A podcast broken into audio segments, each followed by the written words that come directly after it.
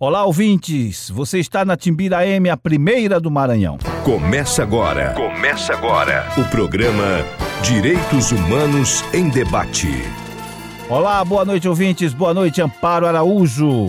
Boa noite, ouvintes. Boa noite, Ademir Santos. Mais uma edição do programa Direitos Humanos em Debate.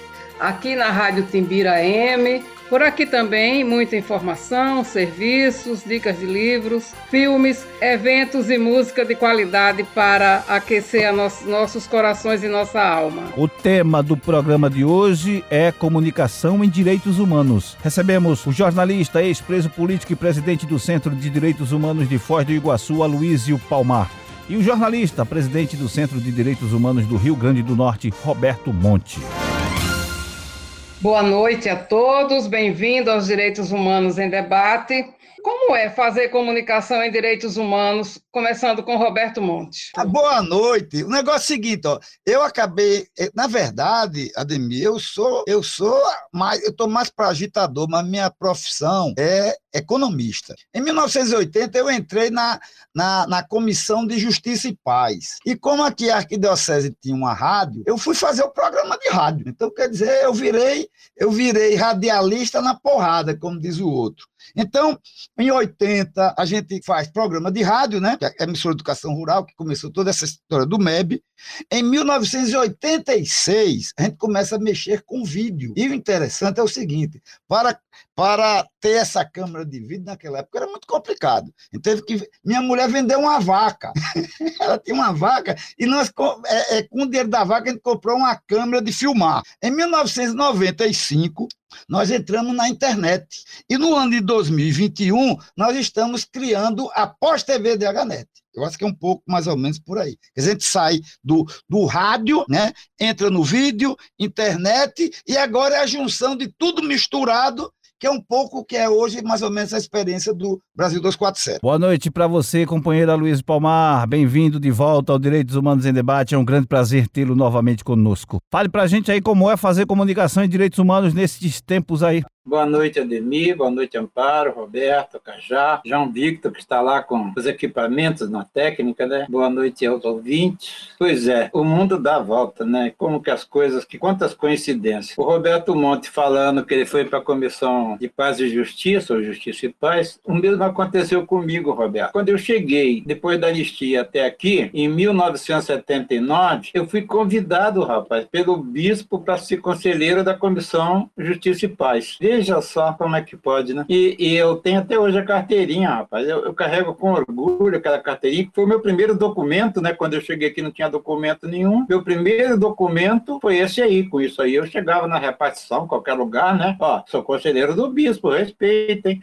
E daí eu fui fazer o jornal Nosso Tempo, na década de 80. E era pedreira fazer jornal naquela época. E, o, e o, o, o, foco principal do jornal era exatamente atender as demandas da população frida que veio, naquela época, trabalhar na hidrelétrica de Itaipu. Muita gente saiu do Nordeste para cá, outros do campus, o campus vaziando né, com agronegociação. E então o povo veio, muita gente, muita gente. De repente, a população da cidade, que tinha 30 mil habitantes, pulou para 200 mil, uma, uma doideira, né? A doideira foi aquela os novos bairros surgindo, a periferia explodindo sem, sem, sem os direitos básicos da população de água, esgoto, luz elétrica, transporte, não, não se fala nem com qualidade, pelo menos transporte público. E, e foi a luta foi essa, né? A luta em defesa dos direitos fundamentais, fundamentais e de denúncia e proteção a, a, a, contra os desmandos né, do poder autoritário naquela época dos generais, general Costa Cavalcante, general Figueiredo, general não sei o que, prefeito coronel interventor.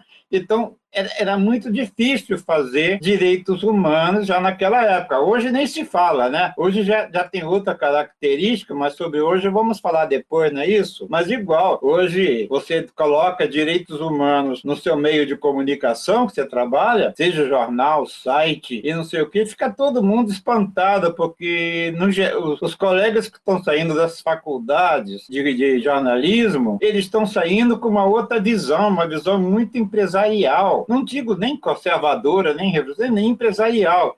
eles se consideram microempresários, porque todos têm a MEI, né? E são, ou são assessores de empresas, ou são e, e fazem, e fazem matéria para receber o, pela matéria que fizeram. Então, está acabando o jornalismo como nós conhecemos, está acabando, porque a maioria dos jornalistas hoje são microempresários, empreendedores, essas coisas todas, né?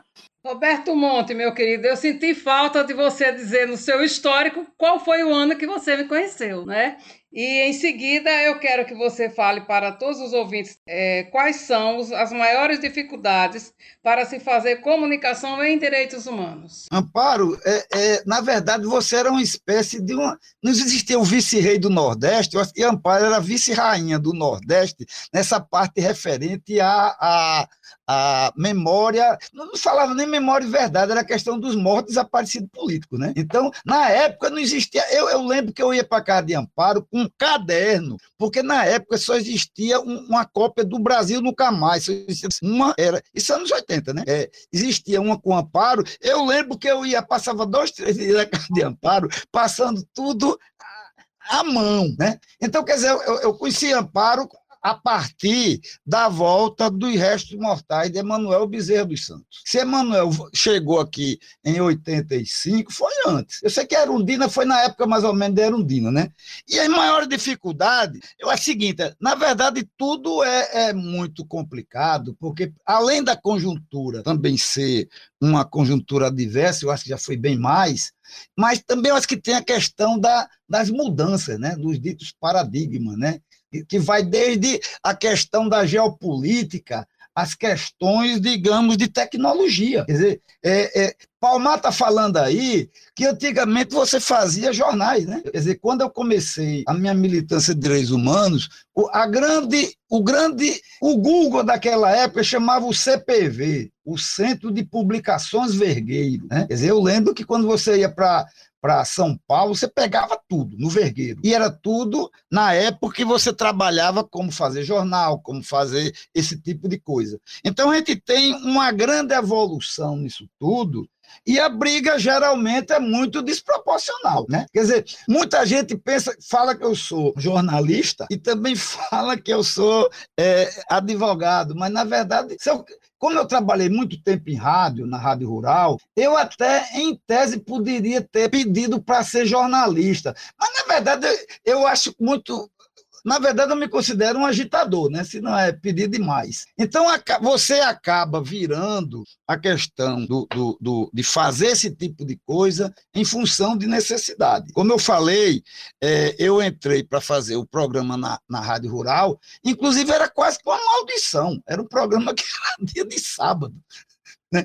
Eu, eu não marcava nada durante dois ou três anos, eu não marcava nada. Então, mas de qualquer maneira, eu acho que, que é, é, esses programas, essas coisas que a gente faz, a gente ainda fala muito mais conosco, né? com nós mesmos. Né? Eu acho que a partir de agora a gente começa a ter uma, uma, uma possibilidade de dar um pinote. A gente está montando agora o que chama-se da, da, tal da, da pós-TV DHNet, não só para botar as coisas que a gente faz, viu, Amparo? Porque a gente entrou aqui de cabeça na questão do Lula livre né? que vai virar o Lula 2022. Então a gente precisava de ter, quer dizer, nós fizemos caravanas, nós saímos de ônibus para mais de 30 cidades, então a gente necessitava de algo que, de alguma maneira, ampliasse esse nosso tipo de trabalho. Então, a, a ideia que a gente está trabalhando desse nova fase de fazer uma espécie de um Brasil 247 é que, que as nossas caravanas agora vão ser em tempo real. Né? Quer dizer,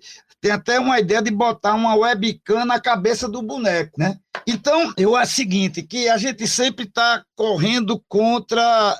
A, a, a, luta é muito desigual, né? Mas eu acho que a gente vai ter, de alguma maneira, ficar o tempo todo inventando novas formas e possibilidades da gente, de alguma maneira, interagir ou entrar em contato com um grupo maior de pessoas. Eu acho que sempre é é, é, a luta é muito desproporcional, mas eu acho que tudo que a gente faz também é ligado a um mínimo de organicidade que a gente faz, né? Tem necessidade de, de, de, de divulgar o que se faz eu acho que o grande desafio é como sair da nossa linha gravitacional. Esse talvez seja o, o nosso grande desafio. Camarada Luiz Palmar, e para você, quais são as maiores dificuldades em fazer comunicação em direitos humanos nestes tempos? Olha, eu estou, eu estou satisfeito com, pelo menos eu faço com muita satisfação. Foi muito difícil no passado. Fazer jornal é pedreira, viu? Fazer jornal é uma coisa extremamente difícil e, e caro. Hoje, hoje eu não quero nem ver jornal na minha frente, porque eu sofri durante 15 anos com máquina quebrada, de madrugada fazendo jornal, na datilografia, escrevendo, tomando pervertim para não dormir à noite, né? Ou então Guaraná em pó. Era terrível passar passar a noite escrevendo e, e consertando máquina que quebrava, né, para fazer jornal. Jornal é um sofrimento. Eu parabenizo quem ainda quem ainda faz jornal, né, é impresso, quem trabalha com impresso. Nem panfleto quero ver mais, né? Agora é tudo eletrônico. Pá. Mais vale um banner eletrônico no Facebook, no Instagram e do que ficar distribuindo panfleto. Apesar de que é gostoso ir para o terminal de ônibus, a estação das barcas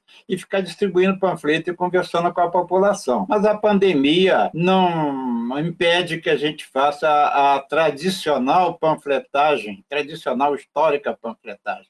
Então, o que, que eu faço? O que, que nós estamos fazendo no, no CDH? Já que não dá para fazer de outra forma, nós estamos fazendo a rádio. Nós estamos usando também o, o, todas as ferramentas que a web nos dá, né? trabalhando com Instagram, com Twitter, com Facebook, com YouTube. Por falar em YouTube, Roberto, nós vamos começar com a, com a TV. Nós já compramos equipamento, tudo de primeira linha. Nós vamos, dia 16, nós vamos ter o sarau da TV TV, que é a instalação da TV, nós vamos começar. Apesar de que a gente não avançou com a rádio. A rádio hoje toca música, como diz Amparo, de qualidade, e a gente sempre tá, estamos agradecendo ao Roberto, que passa para a gente aí cada coisa maravilhosa. Marighella é um sucesso, viu, Roberto? Então nós estamos fazendo isso, os, nossas vinhetas são lindas, são, são é rádio libertadora. Hum? E, e, e, com muito material, muito material, massa tiburi, não sei o quê, então, nós estamos fazendo assim, um, um, trabalho pedagógico. Mas eu fiquei frustrado porque eu tive uma ilusão. A minha ilusão era a seguinte: que como todo mundo tem celular, antigamente era radinho de pilha, não é, Cajá? Agora é celular. Como todo mundo tem celular, eu pensei assim: vamos instalar um aplicativo no celular do povo, o povo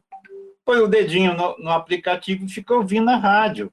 E também nós vamos fazer com que cada cidadão, cada pessoa seja um repórter, repórter povão, digamos. O cara vai no terminal de ônibus, entrevista o povo, vai lá no, no posto de saúde, ver as demandas, entra dentro do ônibus, entrevista todo mundo que está no ônibus. Ou seja, o cidadão com o celular, ele grava ou transmite também ao vivo, porque ele teria como entrar. Eu tive a ilusão que as pessoas iam fazer isso, mas até agora só encontrei duas pessoas que estão fazendo esse tipo de trabalho. Eu vou insistir para que mais repórteres cidadãos entrem nessa. Cada, cada cidadão é um repórter. Onde ele estiver, ele vai fazer a reportagem, mandar para a gente, colocando na rádio a voz de quem tem, não tem, tem voz, mas não tem vez. Então, nós estamos trabalhando nisso com muita vontade, com, você pode falar, mas com tesão danado, querendo tocar para frente e, e esse, essa programação de fazer direitos humanos no, no século XXI. Não é tão difícil como antigamente, está até mais fácil. Mas vamos lá. É um desafio, mas estamos aqui para isso, na luta sempre. Acompanhe o Direitos Humanos em Debate das redes sociais, no Instagram e Facebook, arroba DH em Debate. No YouTube e no Twitter, arroba DH em Debate. Um rápido intervalo agora. Estamos apresentando Direitos Humanos em Debate.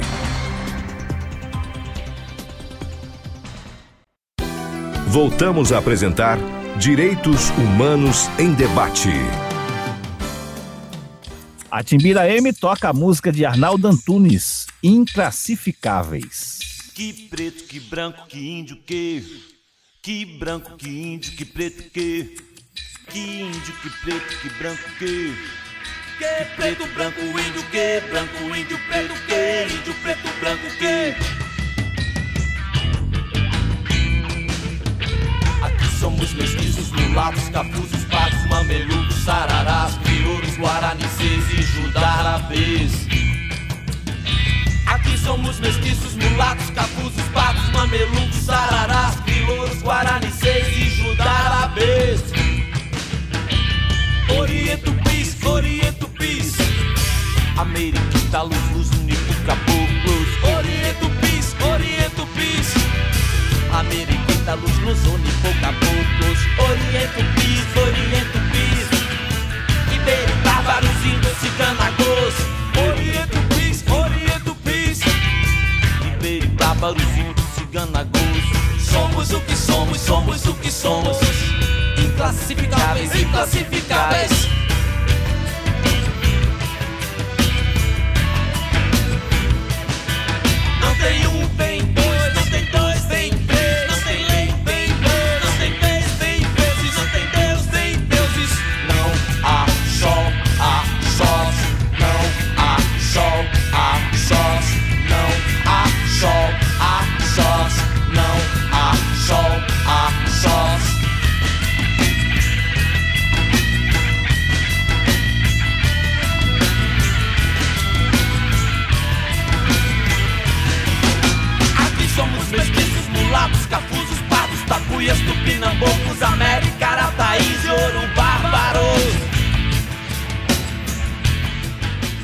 Dica de livro de hoje é Direito Humano à Comunicação, pela democratização da mídia, do autor Paulinho Guareche, pela editora Vozes. A obra é um grito de liberdade e pede respeito ao direito à comunicação da população e denuncia que a comunicação no país está nas mãos de poucas pessoas, em detrimento da maioria que não tem o direito a se expressar.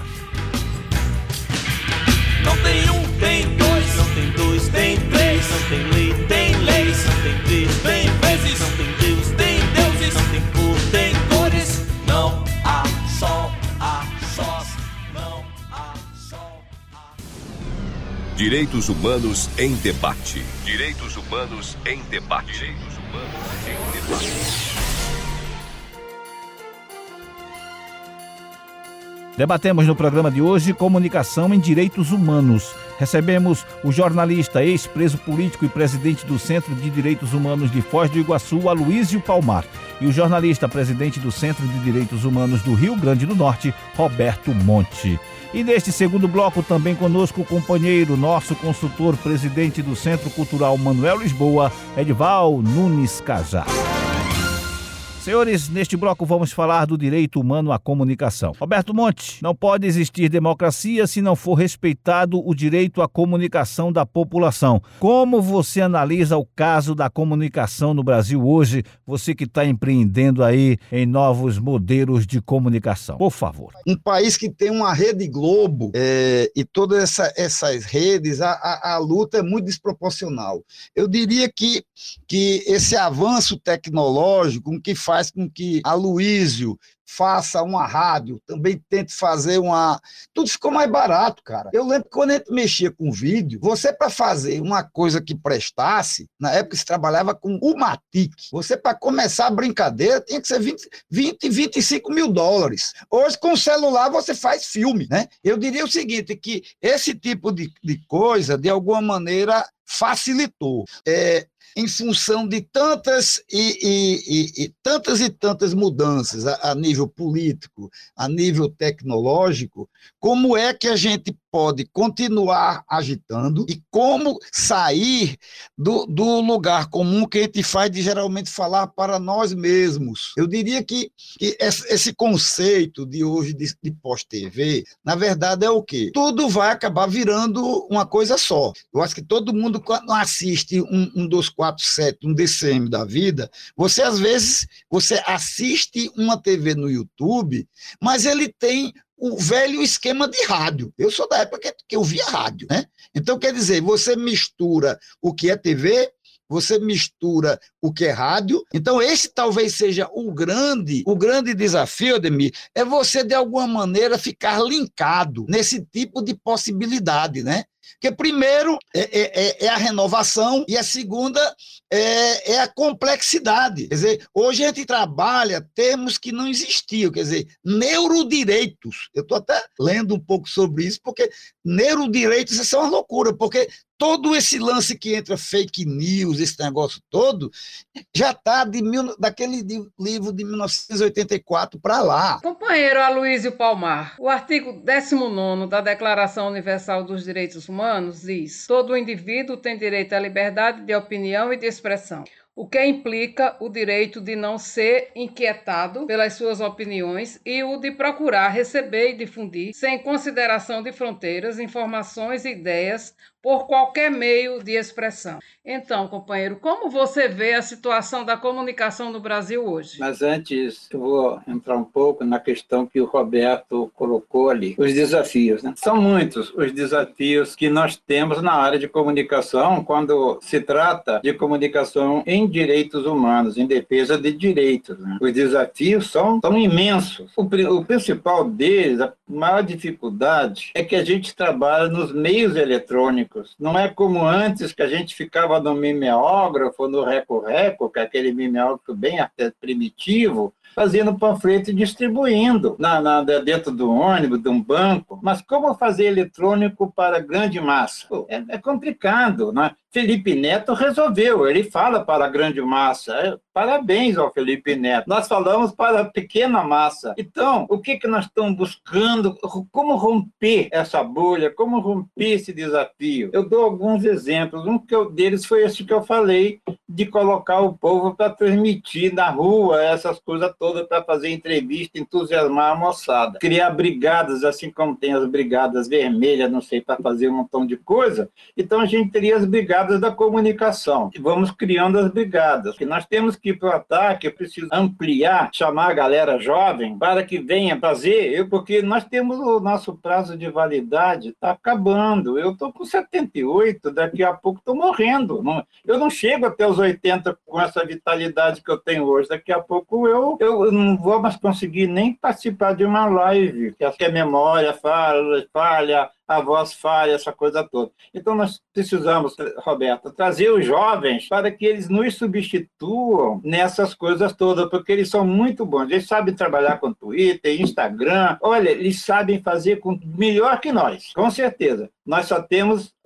a experiência acumulada e a vontade de fazer. Edivaldo Nunes Cajá, companheiro, é sua vez de inquirir os nossos convidados. Boa noite, companheiro Ademir, companheiro Amparo, o João, e especialmente os convidados dessa noite, o Roberto Monte, guerrilheiro da imprensa, e o companheiro Palmar. O companheiro Palmar é, é um jornalista, às vezes fica se ele é o jornalista militante ou militante jornalista. Ele é as duas coisas. Eu acho que o que teríamos primeiro a compreender desse jornalismo especial que fazem o Roberto e o Palmar é, é, parecido com aquilo que o Karl Marx falou. Ele falou a certa altura o seguinte: a imprensa livre é o olhar onipotente do povo, a confiança personalizada do povo nele mesmo. Então, é isso que o, o, o Palmar acabou de dizer: o jornal, que o povo pode ele próprio fazer a reportagem, está integrado com o meio de comunicação organizado organizado e militante. E é desse tipo de imprensa que a burguesia e os poderosos não querem nem ouvir falar. Então, a minha pergunta para o Roberto e para o Aloysio Palmar é a seguinte: dá uma explicada no papel deletério que tem a imprensa monopolista no nosso país e no mundo, os golpes de Estado que ela prepara, que ela.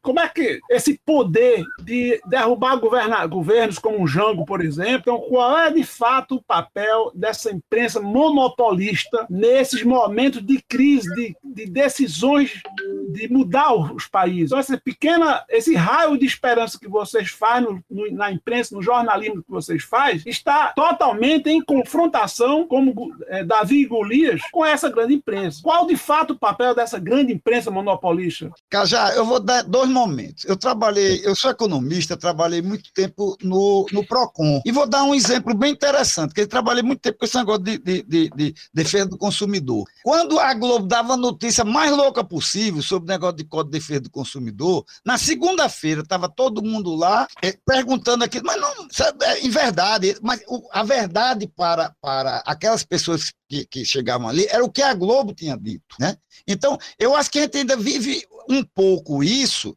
mas a partir de agora eu acho que a gente tem uma outra possibilidade, sabe, Cajá? Você tem a Telesul, você tem o Brasil 247, você tem o ART, que é a Russian Today, né? Que, em, em espanhol. Você tem um caba como o Pepe Escobar para você de, não só ouvir aquilo que as agências de notícias colocam, né? Eu, particularmente, é, é, eu não assisto há muitos anos, não, não, não tenho o hábito de, de, de assistir é, é, Globo, esse negócio todo. Mas eu tenho uma quantidade X de, de, de blogs, de, de canais no YouTube, que, que se você tiver essa determinada quantidade, você de alguma maneira fica, fica suprido de alguma maneira de informações sobre a questão da realidade é, é, do mundo, né? A Luiz Palmar, respondendo aí a pergunta do companheiro Cajá, o que você acha do papel da mídia na derrubada de governos populares, de governos progressistas, não só no Brasil, como na América Latina como um todo? Por gentileza. Se você, por um lado, tem a direita fazendo sua narrativa da história, do outro lado estamos nós, há muito tempo, os nossos precários meios fazendo a narrativa da história. Eu tenho lá o site Documentos Revelados e eu sinto que muitas vezes quando vem provocação, porque tem um espaço de leitores, né? quando vem provocação é porque a gente está mexendo. Quando a gente coloca essas questões da disputa da memória histórica, nós estamos mexendo com a direita. Então, a disputa da memória histórica é uma tarefa, é a nossa tarefa. Não não tenho dúvida que é a nossa tarefa de fazer é, isso aí através dos nossos meios de comunicação que nós temos acesso. As redes sociais estão conseguindo eh, reverter muita coisa. Na Bolívia,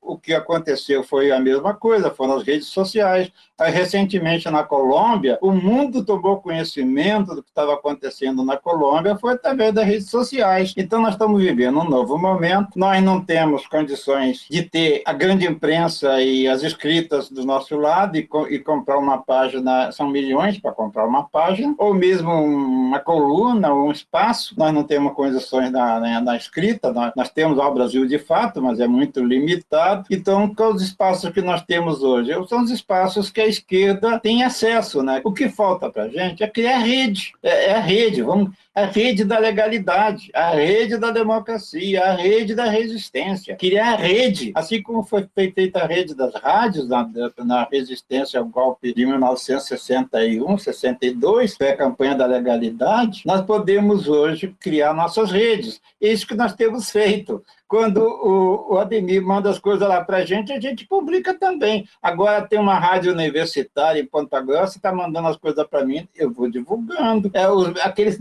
o Gil Walter, Gil Walter, vocês devem conhecer, lá de Tocantins, tem um canal de resistência muito bom nós estamos em contato com eles, então nós precisamos criar essa rede de resistência e trocar entre nós essas informações, gente. Dois grandes no Direitos Humanos em Debate na noite de hoje. Rápido intervalo, a gente volta já. Não saia daí.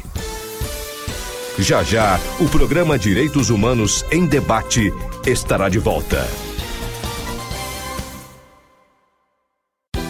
Voltamos a apresentar Direitos Humanos em Debate.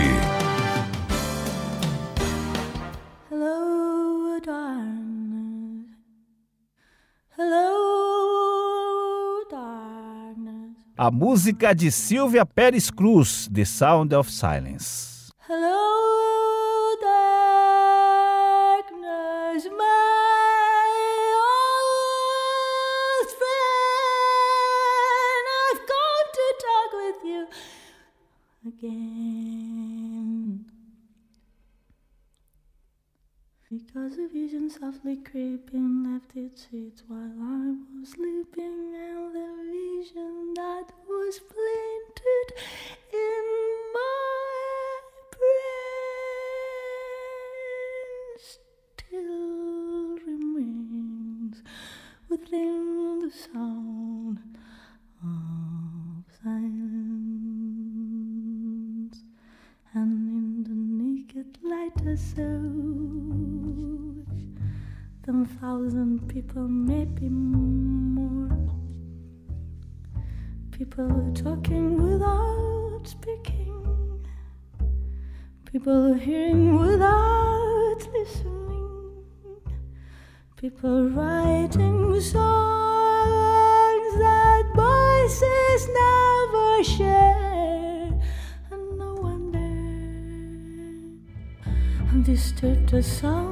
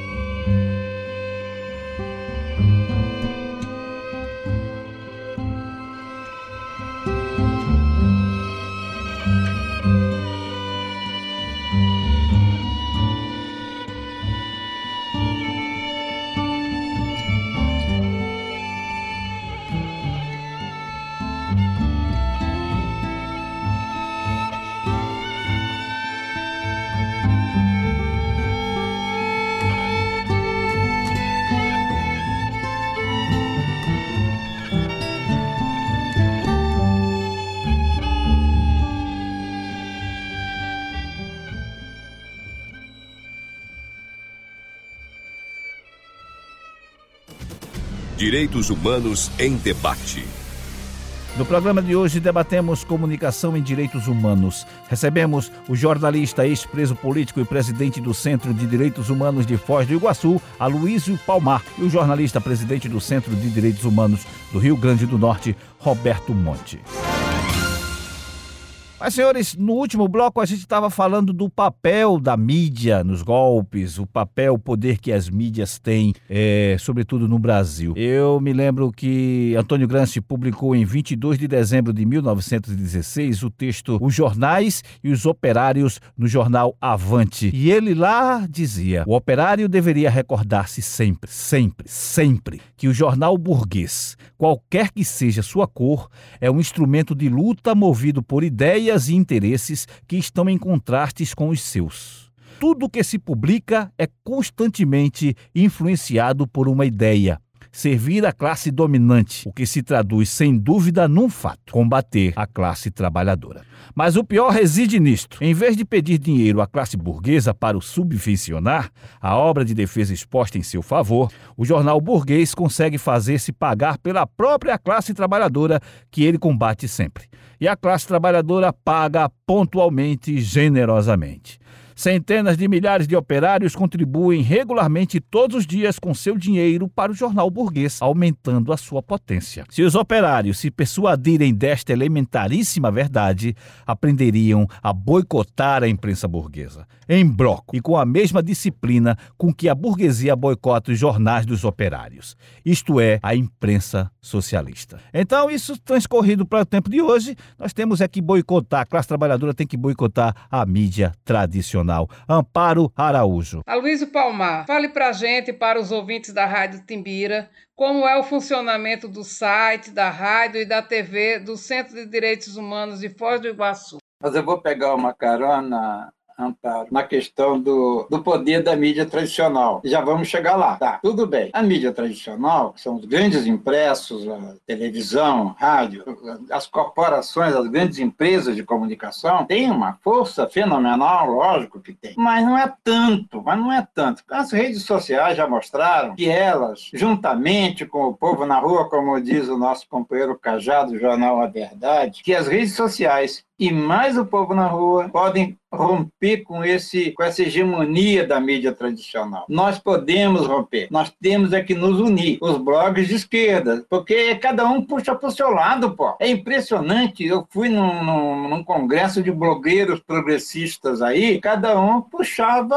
a brasa para sua sardinha. Mas não é por aí. Os blogueiros progressistas, vamos chamar de blogueiro todo mundo, né? Quem faz rádio, quem faz televisão, quem faz tudo, vamos chamar de blogueiro. Tudo é blogueiro. Então, os blogueiros progressistas têm que se unir desde já e chegar, e chegar desde já nos candidatos de esquerda, que não é, não é só Lula, porra, né, Roberto? Tem o Lula, mas tem outros. Mas vamos chegar então neles e falar, gente, nós, nós somos uma organização, nós somos uma associação, nós somos não sei o quê nós estamos unidos, os blogueiros de esquerda. Aqui tem gente que faz televisão web, tem gente que faz rádio web, tem gente que tem site, tem gente que está nas redes sociais todo dia. Nós queremos estar juntos, desde já com vocês. Nos ajudem que nós ajudamos vocês. E assim a gente vai caminhando até chegar a 2022. Eu tenho a minha rádio. A rádio do Centro de Direitos Humanos, tá lá. Então, tem uma programação variada, tem as músicas revolucionárias que o Roberto Monte manda, e tem as, as, as coisas que são ditas na rua. A gente vai lá no dia que o MST está distribuindo é, produtos da, da, economia familiar, né? e nós entrevistamos as pessoas, tal, coloca na rádio. Eu faço aqui, eu faço se, se tiver milhares de pessoas fazendo isso, é uma força fenomenal, porque isso aí a gente depois joga no YouTube, joga no Twitter, joga no Instagram, e vamos jogando e repercutindo. Nós temos que nos unir, e, e já é tarde. Nós estamos já na meados do ano de 2021, o tempo corre, é curto e precisamos, desde já, desde já, a grande união dos blogueiros progressistas para a gente romper essa bolha, para a gente romper a hegemonia do, do, da imprensa reacionária de direito. Roberto Monte, fale para a gente como é aí o seu site, a Pós-TV DHNet e outros meios de comunicação que você está aí à frente no Rio Grande do Norte. Na verdade, Ademir, eu, o que a gente faz sempre é relacionado a questões locais. Né? Eu ia muito para esses encontros nacionais e via aquele pau cantando. Eu não levava nem muito a sério, porque disse, rapaz, quando eu vou voltar, eu vou morar, eu vou ficar ali no meu estado. Então, tudo que a gente faz, Ademir, sempre foi em função de lutas práticas que a gente fazia. Então, como apareceu a Deganet? A gente começou a brigar contra os grupos de extermínio aqui, agora a gente era de uma forma tal que a gente ia até a última bala, né? Não tinha know-how para ficar sabendo a hora de parar. Então eu lembro que o pessoal da SESI nos ajudou muito para dizer, viu, Amparo, é, é, é, Tereza Vilaça. Tereza veio aqui, a gente fez um planejamento estratégico e a conclusão é o seguinte: vocês vão deixar de atirar, vão ter que mudar o jogo. E mudar o jogo foi a gente entrar em políticas públicas, trabalhar a questão de segurança pública Pública, né? É, no planejamento eu teria que, que virar presidente do Conselho Estadual de Direitos Humanos. A gente fez a questão do programa estadual de direitos humanos, que o nosso foi o segundo do país, depois do, do, do Núcleo de Estudo da Violência da USP fez para o São Paulo. Então, isso tudo foi planejamento. E a gente tinha que ficar mais conhecido para poder escapar. Então, apareceu a Deganet. E a Deganet foi o quê? A Deganet foi o, a, a, o desdobramento daquilo que eu falei no início. Mexer com rádio, mexer com, com vídeo. Então, quer dizer, muitas das coisas que a gente faz não é aquela ideia lesa de fazer um agito, quer dizer, é alguma coisa que tem a ver com algo que nós fazemos. Cajá, fala pra gente sobre o jornal A Verdade. Vamos lá. Jornal A Verdade, para acessá-lo, é simples. A Verdade, tudo emendado, averdade.org.br. Você aí vai ter o jornal eletrônico, você vai ter o noticiário diário da semana e tem o jornal impresso, circulando em todas as grandes cidades do Brasil, capitais e cidades grandes, como Campina Grande, Quantos exemplos? Quantos exemplares? Petróleo, 10 mil exemplares impressos, é, são 10 mil que roda e vende, e vende. Tem assinatura anual, que custa 80 reais de apoio e 60 reais normal, né? É, e temos uma rede de pessoas que sustenta. Nunca tivemos projetos públicos nem recursos de governos, nunca tivemos. Então é uma imprensa sustentada pelo povo. E, e repórteres, é que... a rede de repórteres do Jornal da Verdade são operários, donas de casa, estudantes, movimento. E foi um aporte importante para ajudar a construir a UP. E como é que o pessoal faz para fazer a assinatura do jornal A Verdade? Faz pela, pela internet também. Repete o site. Site averdade.org.br averdadeemendado.org.br o, o, lá tem... Vocês mandam o jornal eletrônico para milhares de e-mails. É. Gratuitamente. Quantos e-mails você tem cadastrados? Olha, eu sei que o jornal tem tido uma média de 50 a 60 mil é, acessos, entendeu? O jornal é verdade. É muito acesso, é muita gente.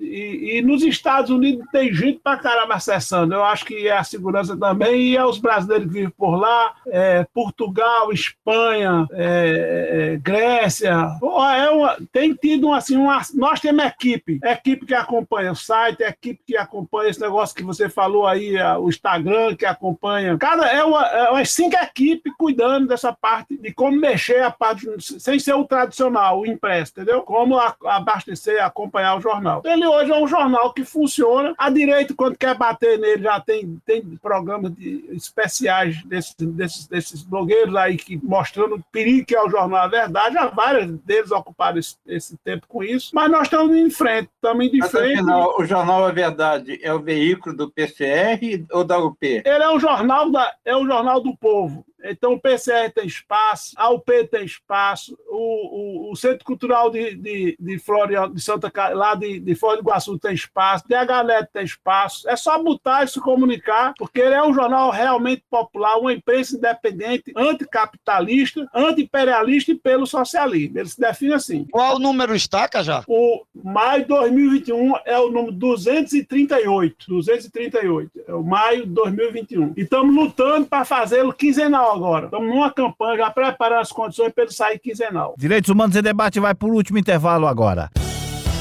Daqui a pouco, voltamos com muito mais informação. Programa Direitos Humanos em Debate. Em debate, em debate, em debate, em debate. Voltamos a apresentar Direitos Humanos em Debate. Vamos com Chico Buarque, apesar de você. Amanhã vai ser outro dia. Amanhã vai ser outro dia. Hoje você é quem manda, falou, tá falado, não tem discussão, não a minha gente hoje anda falando de lado e olhando pro chão. Viu você que inventou esse estado, inventou de inventar toda a escuridão.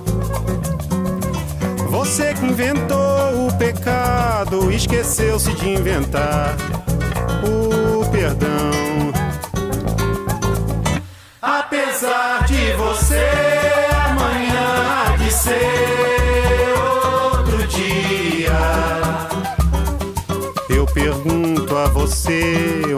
Vai se esconder da enorme euforia. Como vai proibir quando o galo insistir em cantar? Água nova brotando e a gente se amando sem Quando chegar o momento, esse meu sofrimento, vou cobrar com juros, juro. Todo esse amor reprimido, esse grito contido, este samba no escuro. Você que inventou a tristeza, ora tem a fineza de desinventar. Você vai pagar e é dobrado cada lágrima rolada nesse meu penar. Apesar de você amanhã ser outro dia. Ainda pago pra ver o jardim florescer, qual você não queria você vai se amargar, vendo o dia raiar, sem lhe pedir licença. E eu vou morrer de rir que esse dia de vir antes do que você pensa, apesar de você. Direitos Humanos em Debate. Debatemos no programa de hoje comunicação e direitos humanos. Recebemos o jornalista, ex-preso político e presidente do Centro de Direitos Humanos de Foz do Iguaçu, Aloísio Palmar, e o jornalista, presidente do Centro de Direitos Humanos do Rio Grande do Norte, Roberto Monte. Mas, Amparo Araújo, estamos chegando ao final dessa primeira jornada do Direitos Humanos em Debate. O Direitos Humanos em Debate, que foi criado lá em 2012 para a CHESF, para comemorarmos os 65 anos da CHESF, mas não pôde seguir adiante porque houve mudanças no sistema elétrico brasileiro e a gente ficou pelo meio do caminho. A ideia de ter Amparo Araújo como mentora e como apresentadora de um programa que fala falasse das mais diversas temáticas dos direitos humanos é para nós uma ideia revolucionária. E a gente tem hoje aí Amparo como grande referência da história recente desse país. A gente tem muito orgulho de tê-la conosco. O programa foi feito para a CHESF, mas foi pensado justamente para Amparo Araújo fazer parte e comandar o programa, o que ela vem fazendo com muito brilhantismo nessas 36 edições que o programa teve até agora. Inclusive ganhou o prêmio Menção Honrosa lá do Prêmio de Jornalismo e Direitos Humanos do Movimento de Direitos Humanos do Rio Grande do Sul. Amparo Araújo. Pois é, Ademir, eu quero agradecer muito a você ter se lembrado que a gente tinha tido esse projeto aprovado num concurso que foi muito concorrido, mas infelizmente houve esse imprevisto. Aí, quando foi há um ano atrás, né, a Demi se lembrou e a gente retomou essa ideia e foi realmente muito interessante a gente reencontrar pessoas, a gente abordar as diversas temáticas dos direitos humanos. Então, eu quero contar, continuar contando com todos vocês para que a gente continue essa empreitada, porque é o único programa aqui em Pernambuco que trata dessa temática. E a gente dá, tem dado voz realmente a quem não tem voz. Aí eu queria continuar perguntando para o nosso companheiro Roberto Monte. Como é que ele analisa esses tempos bolsonarianos em que vivemos, assim, rapidamente? Eu acho que a gente vive é, é, no esquema entre a civilização e a barbárie. É, e nós que participamos dessas lutas de direitos humanos a partir do, da redemocratização, a gente já estava avançando muito, né? A questão da, da, de direitos, ditos direitos de primeira geração, a gente já estava avançando, né? Já, segundo, terceira geração, e está voltando agora para o primeiro, né? É, tudo que a gente fez tem que ser mais ou menos assim, elementos para deixar a gente temperado para partir para novas possibilidades. Né? Então, eu acho que, que esse talvez, viu, Ademir, seja o, o, o grande fermento da massa que a gente pode ter, é que com tudo isso, a gente continua ainda agitando e, e, e, e não só pensando em coisas novas, mas para trazer dentro dessa coisa nova essa, essa, essa ideia né, de, de, de, de transformação, de mudança, fazendo um, um, um link não só com a geração que fez a questão da redemocratização, da luta armada e de todo o movimento que aconteceu até antes de 64. Então, eu vejo mais uhum. ou menos essa coisa. É a mistura de, de gerações, né? A, a, gente tem isso aqui no Direitos Humanos em Debate. Tem Amparo Araújo, sumidade é, na defesa intransigente dos direitos humanos no país. A história recente das lutas por dignidade nesse país passam por Amparo Araújo, por Edival, Edival Cajá, Luiz Palmar, e a gente gente tem Amparo Araújo diretamente conosco no Direitos Humanos em Debate. E da nova geração, a gente tem João Vitor Montenegro aí, que é o nosso mágico que faz tudo no nosso programa, é editor, técnico, produtor de áudio, é designer gráfico de formação e nos ajuda bastante é, na produção do nosso programa. Sem João Montenegro, a gente não conseguiria ter o aporte que a gente tem e ter os programas que a gente tem. É qualidade, inteligência e, e, e progressista, né? Antenado com a cena política mundial, um progressista e super inteligente. João, quer dar algum recado aí? Fala aí. Boa noite aí aos companheiros, Aloysio, Roberto, Cajá, Amparo, Ademir. Agradecer esse período que estamos tendo de finalizar esse programa, num período tão conturbado da história brasileira, em que a saúde, a educação, a moradia, nada passa batido se não sofrendo ataques desse governo. Então, em tempos de tamanha contestação, um programa como esse desempenha um papel fundamental, pois nos trata só de resistir, mas também de construir construir novas formações políticas, debater temas que são pouco abordados dentro da sociedade. Nessa perspectiva, esse programa vem trazendo um, um, debate muito importante para o Pernambuco, mas também para a cena nacional. Espero que nas próximas edições possamos crescer ainda mais e trazer novos assuntos. E é um programa desafiador, né? É o único programa em Pernambuco especializado em direitos humanos. E a gente recebe, como muito, muito bem colocou o João, a gente recebe é, diversas pessoas aqui, muitos participantes passaram por aqui, políticos, servidores públicos, intelectuais, artistas. A gente entrevistou a vice-governadora, a vice-prefeita, o senador Humberto Costa, o deputado federal Carlos Veras, é, a vereadora Cida Pedrosa, a cantora Karina Bu, o cantor Josildo Sá, enfim, uma infinidade de pessoas que passaram com muito orgulho por aqui e enriqueceram o nosso programa. O programa Direitos Humanos em Debate é formado por João Montenegro, Amparo Araújo, eu e também um corpo de consultores e consultoras que nos auxiliam nas pautas dos programas. Mas a Luiz Palmar, fale pra gente como é que você vê esse cenário aí bolsonariano nesses tempos de 2021? Então, a boa notícia da noite é que deu, amparo que deu ali, né? Que o programa Direitos Humanos em Debate vai continuar. Esse programa marcou uma, tem uma marca muito importante e é preciso continuar e nós estamos aí, inclusive, para colaborar no que for necessário. Mas a questão levantada pelo Amparo é muito interessante, que é isso que chamam de bolsonarismo, né? Se nós tivemos o, o conservadorismo no Brasil e as classes dominantes se apoiando na massa mais atrasada e mais conservadora no governo Dutra, nós tivemos também a ODN chegar ao governo com, com Jânio Quadros. Ou seja, o bolsonarismo já teve outras faces, né? Assim como o, o fascismo é multifacetado e o, fasci, o fascismo tem diversas fases, faces né, na história, eu não digo que o bolsonarismo seja uma nova face do, do fascismo, não. Então, o bolsonarismo é mais aquele, aquela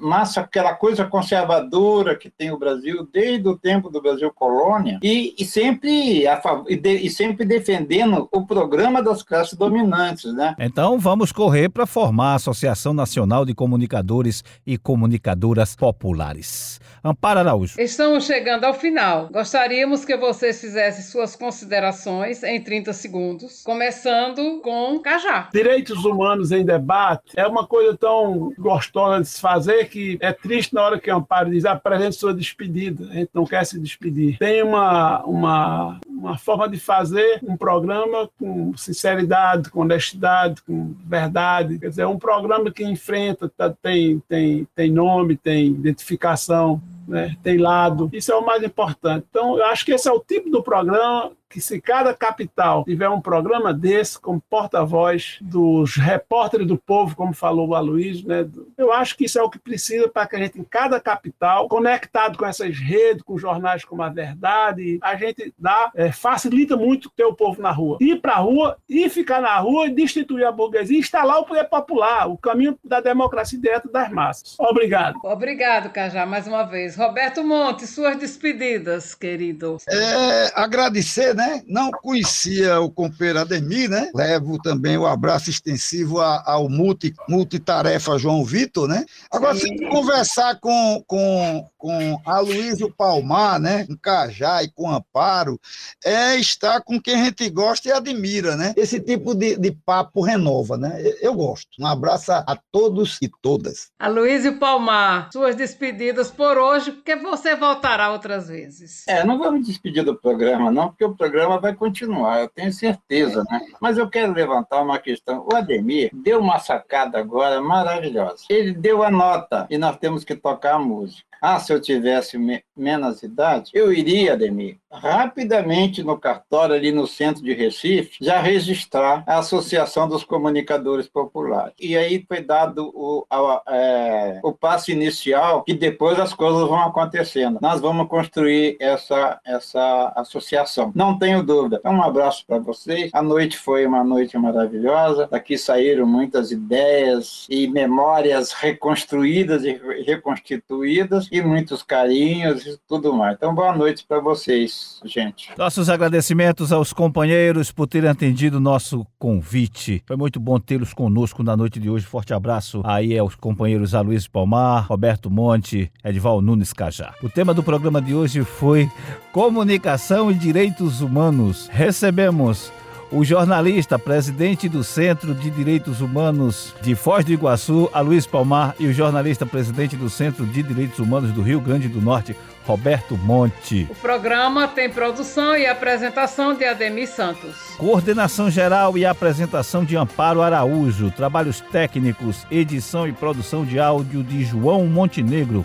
A consultoria do programa é de Alberto Vinícius, Ana Zélia Belo, Chico de Assis, Edival Nunes Cajá, Dora Pires, Fenelon Pinheiro, Fernanda Carvalho, Marcelo Marimelo, Marcelo Santa Cruz, Maria Eunice Ribeiro, Marta Almeida, Nara Cisneiros, Yane Teles, Rita Cipaí, Tereza Guimarães e Vanessa Patriota. E aqui vai nossos agradecimentos a todas e todos do nosso corpo de consultores e consultoras. A você, ouvinte, que esteve conosco, nossos agradecimentos e em breve estaremos de volta. Até a vitória sempre.